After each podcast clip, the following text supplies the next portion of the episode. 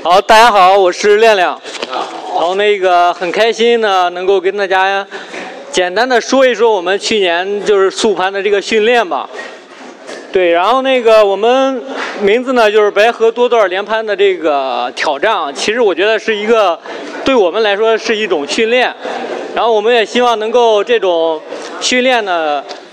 能够就是能让更多的人知道，更多的人一块儿能够参与吧。对，然后呢这个下下一个，对，然后有这个想法其实是一五年和一六年的时候。但是那会儿的话，可能白河的呃整个节组线路比较少，可能有十几条左右啊。我当时大概的想法就是爬十条解组，但是找了好好久搭档都没有找到，所以说这个这个想法呢一直也就没有没有成型吧。然后去年的时候那个疫情的原因，然后自己呢就去昆明攀爬，然后到时候呢就是正好遇到了那个飞沙，也是我的老搭档。啊，然后呢，遇到之后呢，就把这个想法简单的说了一下，哎，正好我觉得就是，呃，他呢自己呢也有这种，就是想想爬一些这些线路，但是需要有一些挑战嘛，所以说呢，正好这个机缘巧合吧，我觉得就把这个事儿呢，就去年呢，对，去年呢就，然后我们。对对对，然后去年呢，也就就是我们两个人呢，然后把这个事情呢做了一个计划，然后有有条不紊的就慢慢推进吧。对。啊对，然后我跟亮亮在云南碰到了之后，然后我们就一起去石鼓爬，然后去石鼓爬呢，然后。呃，这是我们第一次尝试在石鼓尝试那个 smiu climbing，就是也是也也就是共攀，然后我们也都没有爬过这个线路，然后也算是就是我跟亮亮其实认识很多年了，我们刚开始攀岩的时候，一三年我们在阳朔第一次搭档节组，我第一次节组就是亮亮带我去的，然后后来我们这么多年之后，其实我们中间也没怎么联系，然后后来在石鼓遇到之后，这是我算是跟他第二次在搭档节组，第二次就我们就直接。就一起共攀了这条线路，也算是一次很好的尝试，然后也为后面亮亮的那个想法就是提供了可能。对，然后后来我就到了白河，何老师帮我切切一下。对，然后我到白河之后。其实这是我第二次到白河，我第一次到白河是一五年的冬天，那会儿我来我就觉得这这是什么地方啊？我说白河怎么 这么光秃秃的，然后也不好看，然后我就爬了一天我就走了。然后后来当我这第二次再来白河的时候，这次是春天来的，然后我就被眼前的景象就给震惊住了。就我觉得白河真的是一个超级美丽的地方。然后花岗岩我，呃，因为我后面也爬传统嘛，我看到有很多的裂缝，有很多的。然后就深深的吸引到了我，对，然后我就觉得白河是一个很很棒的地方。然后何老师帮我切一下，下一个。对，然后这个是我们亮亮就给我们说他的计划，这是其中的一部分。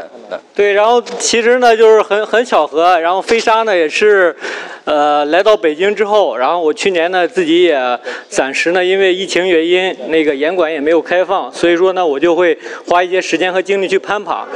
他来到北京之后，我也有一个很好的搭档，所以说呢我就把我之前的一些想法跟他详细的说了说。虽然在昆明的时候只是简单的我们沟通了一下，都有这个想法，但是我觉得还是要把它落地。所以说呢，当时就跟他说了，我们要先来尝试，就是先来尝试一下，然后呢最经典。的，大家应该很多人都爬过啊，就是最经典的四条路线，我们想在十二个小时之内完成。那么突然有一天，然后突然有一天，我看到了就是咱们那个白河的那个总结，就是草叔他们总结的那个三十一条路线的那个。然后呢，飞沙突然说，既然要爬。对，在一个白河的某一个晚上，然后我我们俩在同一个房间，他在那边，我在这边，然后他就发发把那个白河多段汇总的一个文件发给我，然后我一看，哎，我说有三十一条，我说亮亮，那三十一条，反正就反正都爬了，要不要干不就全全部都干完嘛？然后我就说，那我们就从原来的可能只有亮亮一个呃比较少的线路的话，我们一一下就升级到了三十一条线路，对，然后后来经过，这就是白河一个。呃，三十一条线路的分布，然后这个图片呢也是从那个多段汇总里面截下来的。然后经过我和亮亮，呃，探线的过程当中，我们发现其中有一条线路接近性是真的有点远，然后我们最后就定的是三十条，对。对，也就上上弦月那条，不知道大家有没有去过啊？那个位置可能跟路书上那个时间差距还是有点远，所以说我们，对我们我们后来当时就放弃了，给自己找了个借口啊，找了个借口说三十而立嘛，然后所以说就把它变成了三十条路线啊。对，那我先来聊。那么我们就是呃。计划完三十条路线之后，我们就针对于三十条路线，然后来重新去布局嘛。原来可能想着十二个小时爬四条，可能说实话，好像当时自己感觉没什么挑战。然后突然变成三十条了之后，然后就觉得这个时间要增加，但是增加多少还不太清楚。所以说我们当时就想了一个啊，那就二十四小时吧。那么二二十四小时之内要把它搞完，当时只是有这个想法。然后呢？这个想法呢，也不知道到底有多大，所以说也没有具体的去做非常详细的。本来我们自己想着说，先自己平时爬爬爬训练，然后往那个方向去努力。然后呢，到了十月中旬左右的时候，我们直接去爬这些线。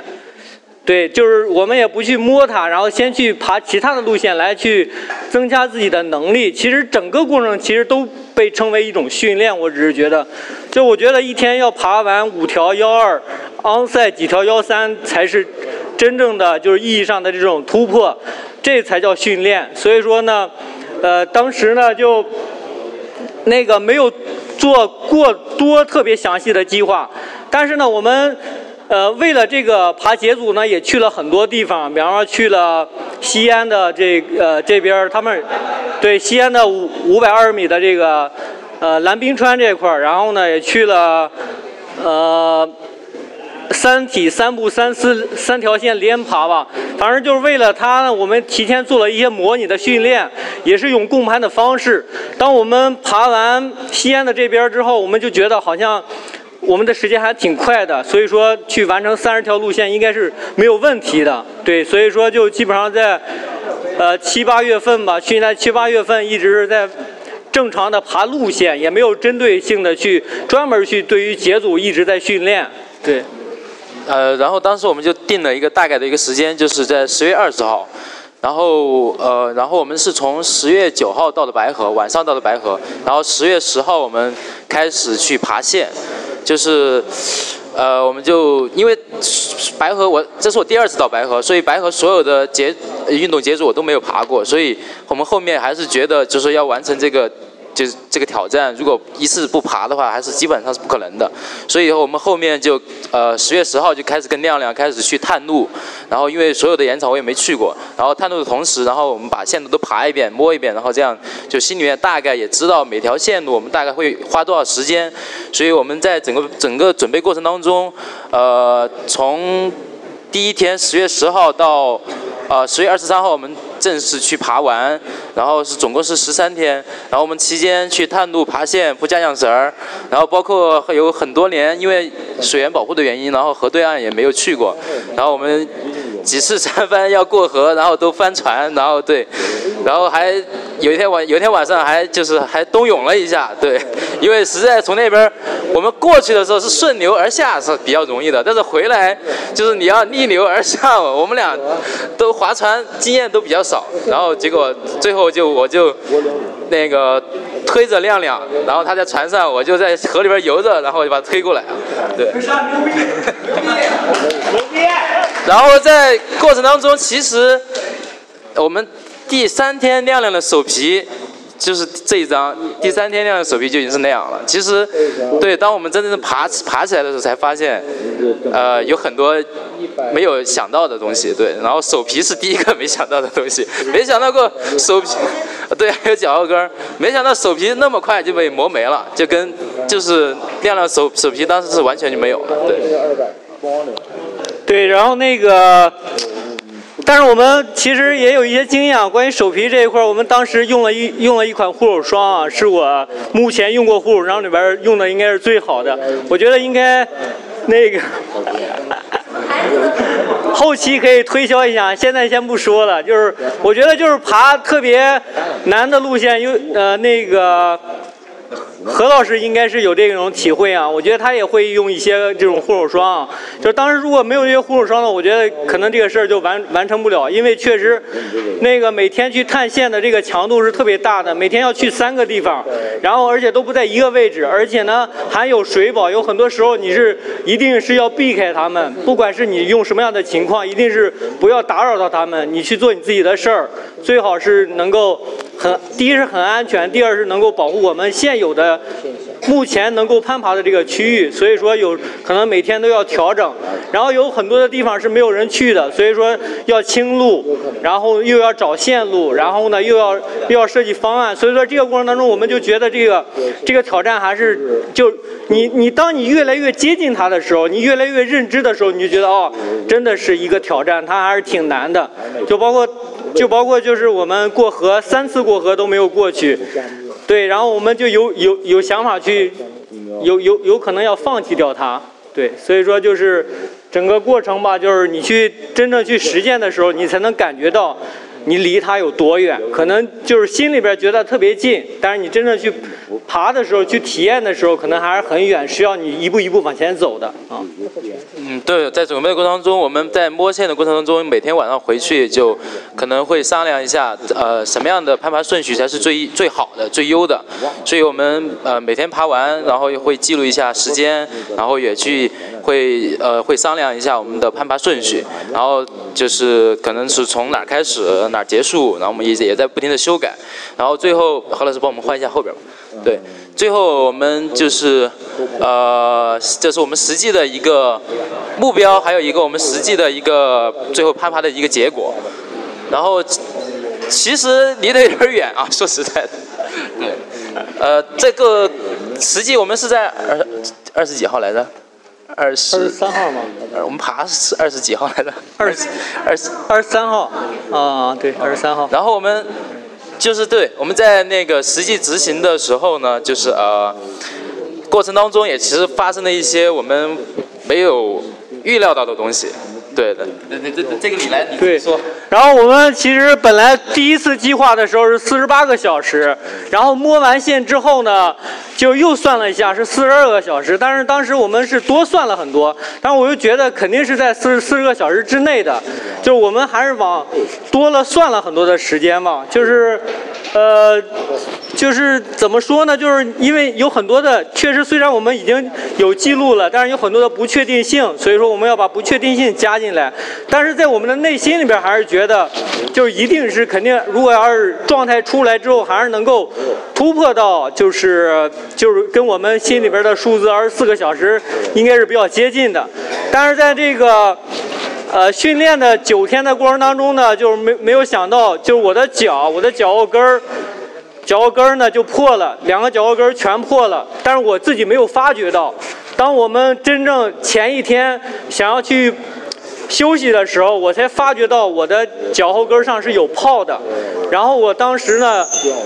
那天的话，那天就是又下水了，就是那天我们还是想过河，虽然是休息，但是我们还是想过河去看一看，铺好路绳。结果呢又翻船了，翻船之后就加重了，就觉得第二天这个脚后跟儿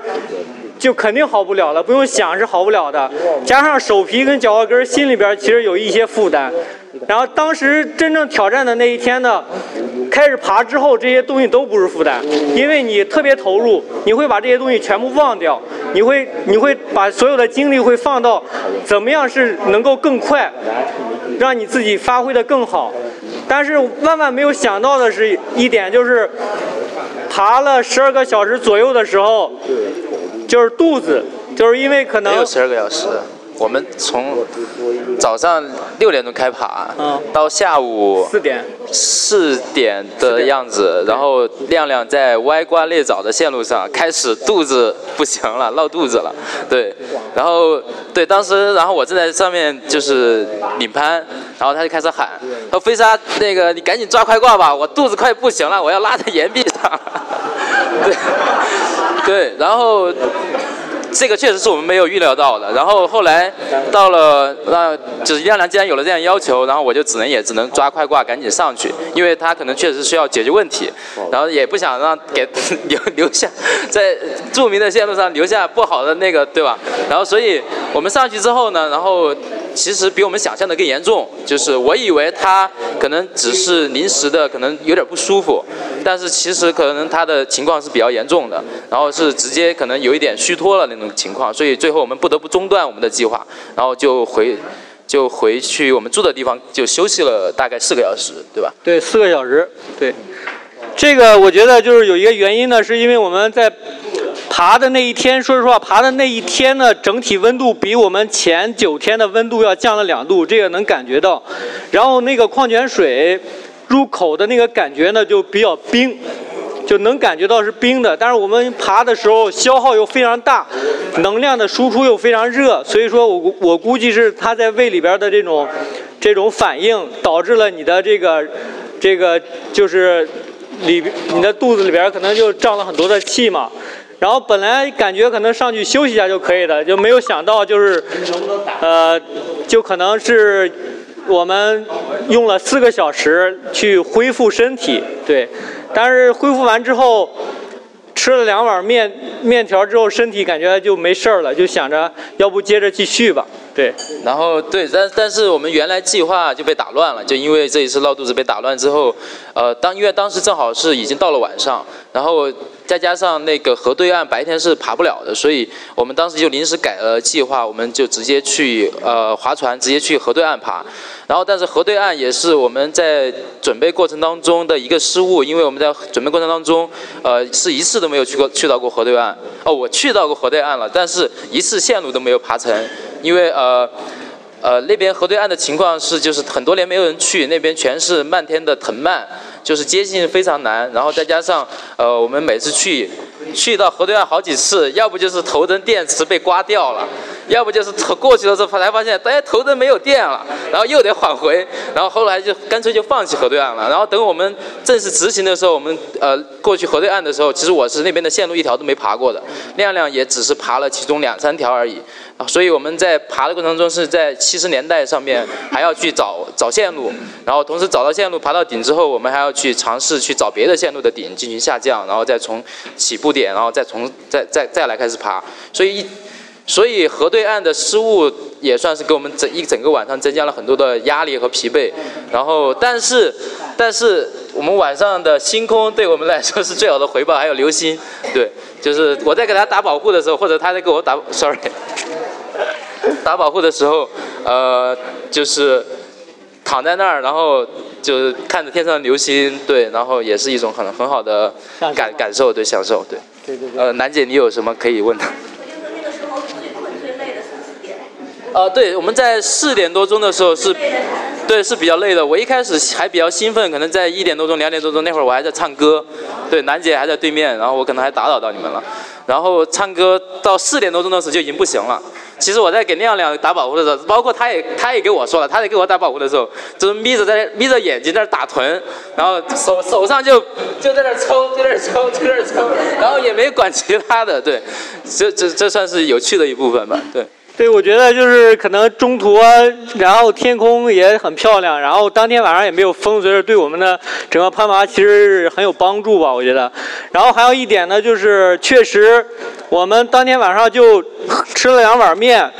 顶了一晚上，然后也没有水。然后呢，在凌晨的时候，我大概感觉有十五分钟的左右的时间呢是。就是确实你的精神状态，然后和你的体能和你的意识都有下降。然后保护的时候就一直想着就送绳、送绳、送绳，因为那些线路的话，就我我我我相信他也没问题嘛，对。还好是晚上看不到。呃，对，然后到第二天早上。刚好水宝上班之前，我们俩成功撤离了，有也没给大家带来麻烦，这是最好的结果，对。然后，呃，对，然后置身在这美好的环境里边，是我们最大的享受吧。然后，获得了啥？题目。对，然后那个。呃，第二天其实就是常规嘛，白天了之后，你的精神状态其实又恢复了。所以说，虽然已经超出了我们的这个计划，但是我们还是想呢，能够去先把它爬完三十条，看看到底自己的这个极限在哪里。就是我们还是想挑战一下，就是一些未知的东西吧。就。是晚上爬，其实也是，就如果你做足了充分的准备，其实也是很安全的。所以说，这个这个认知的话，就是其实是我在我们没有爬之前是没有的这种效果吧。然后就又爬到了，又又是爬到了晚上，然后最后是在小飞象这条线路呢，我们呢作为终点的这个线路吧。当时呢也是确实由于我自己自身的这个身体的状况和手皮完全就可以说是全部报废，包括这个脚后跟儿。二十四小时和三十个小时，我觉得还是可以扛一扛的。但是再往后边，我觉得对我的身体健康已经，呃，有了一定的，我觉得可能冲击。所以说，我觉得这个训练其实到这个时候可以终止。但是飞沙的这个执念呢，其实还是很强的。何老师麻烦，何老师麻烦帮我切到上一张。对，呃，这个是我们最后决定要结束的地方，就是迪士尼。嗯，当时已经爬了四十。三十五个小时，三十三十多个小时，对。然后那个其实慢慢就天也黑了，然后后来岩壁上也就只有我们两个。然后就是我其实有点察觉到就是那种疲惫，还有那种微妙的那种气氛。呃，我然后我就在岩壁上打保护的时候，我就在想到底要不要继续。然后所以等亮亮爬上来之后，我就有试探性的问他，我说你还好吗？呃然后他还行。我说我，然后我又试探性问他，我那那还要爬吗？他说要不就到这儿吧。我说那行，然后 对，但是我觉得确实也是呃，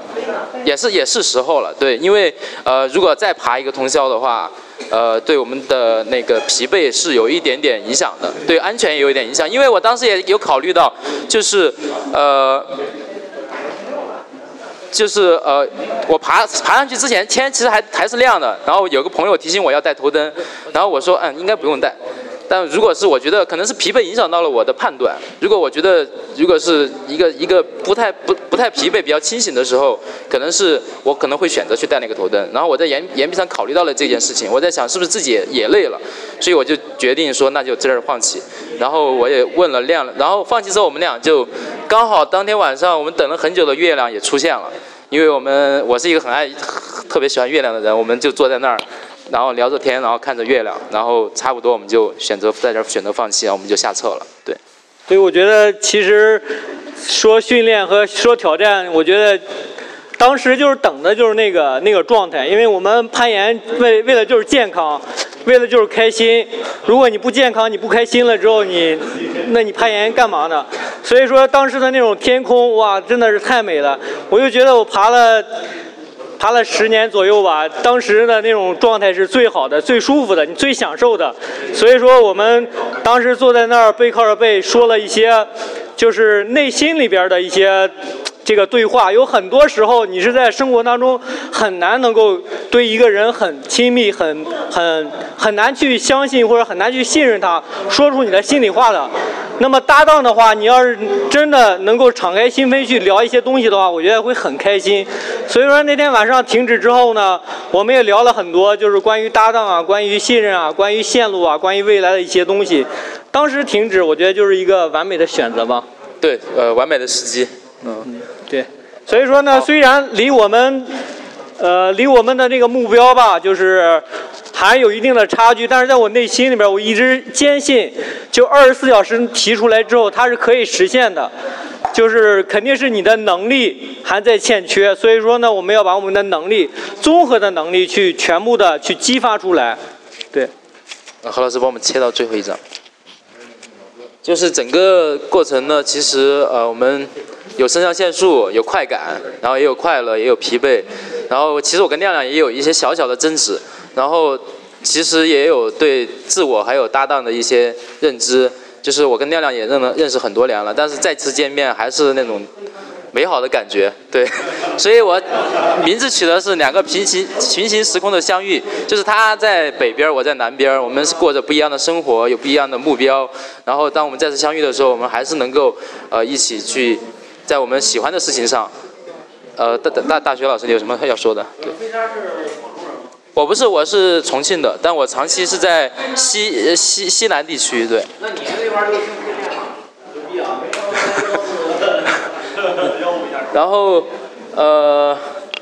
对，也是，就是也也感谢那些在这个过程当中出现突然出现在呃我我们身边的人，对，然后对我们提供帮助，然后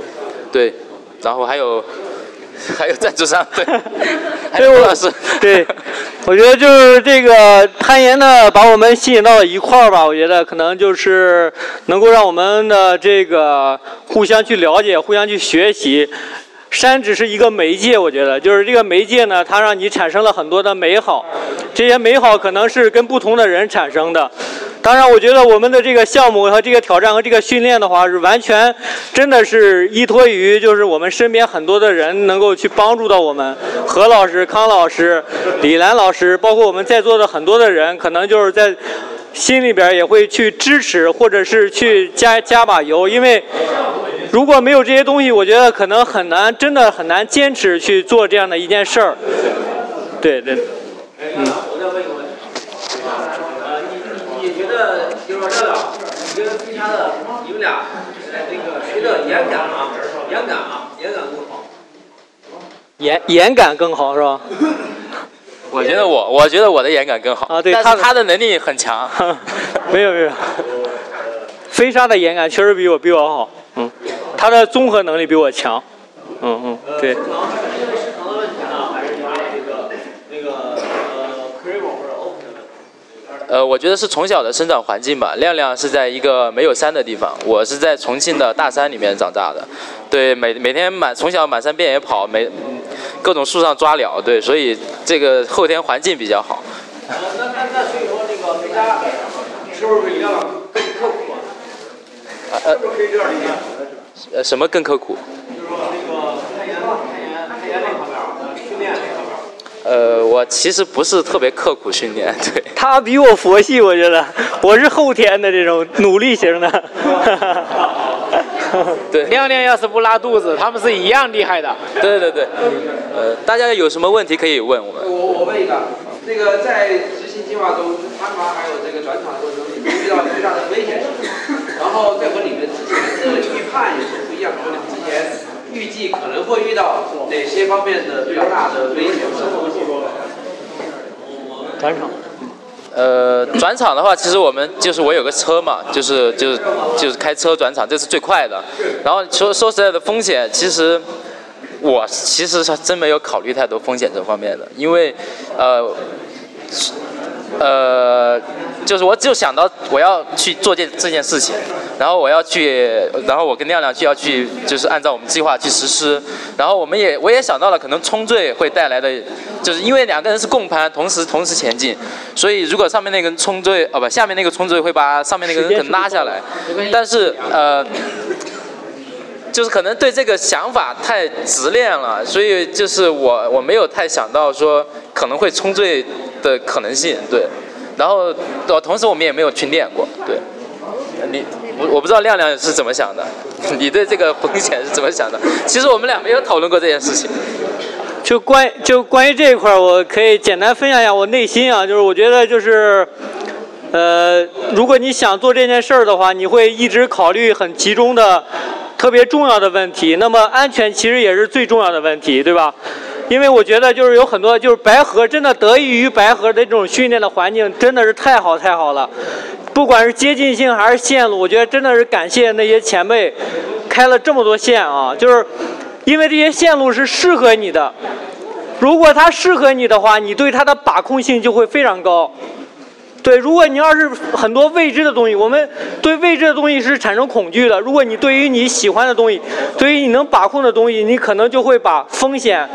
考虑的相对少一些。对，我觉得我是这样认知的吗。啊，对，可能也可能是因为我从一开始就比较相信我们俩，就是我自己的感攀爬的感觉，然后亮亮的实力，所以呃。其实对这方面，再加上其实还还是运动攀嘛。其实你是怎不论怎么样，你都是有挂片的，有快挂的。它跟传统其实不是特别不是一呃不一样，所以其实还我觉得还好对。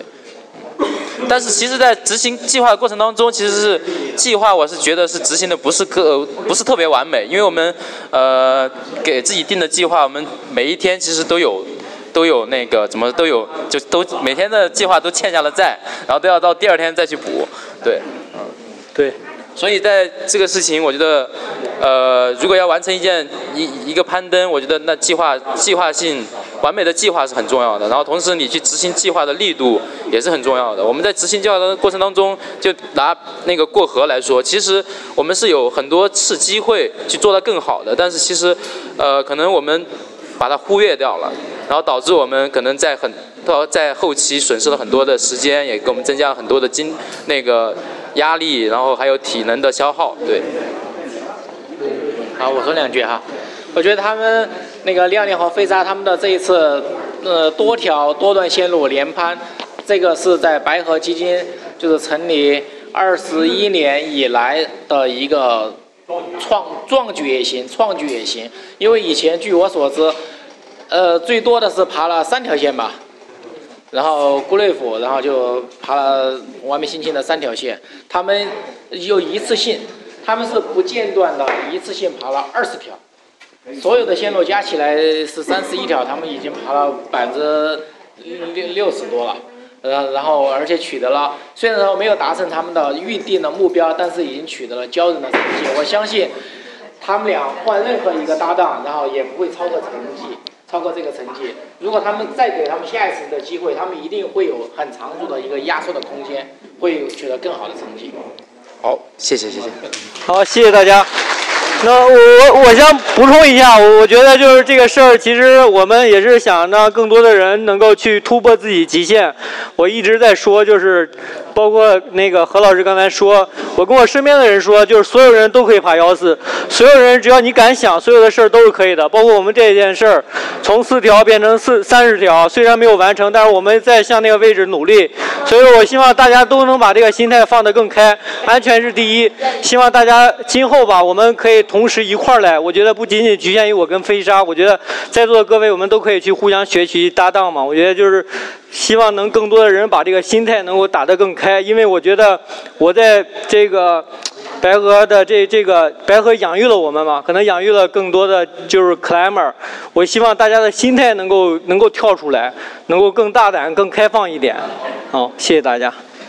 谢谢。后期吧，后期后期。那个我们，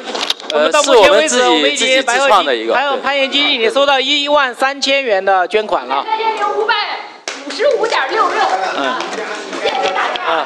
谢谢大家，谢谢大家，谢谢在场的和在网络捐款的。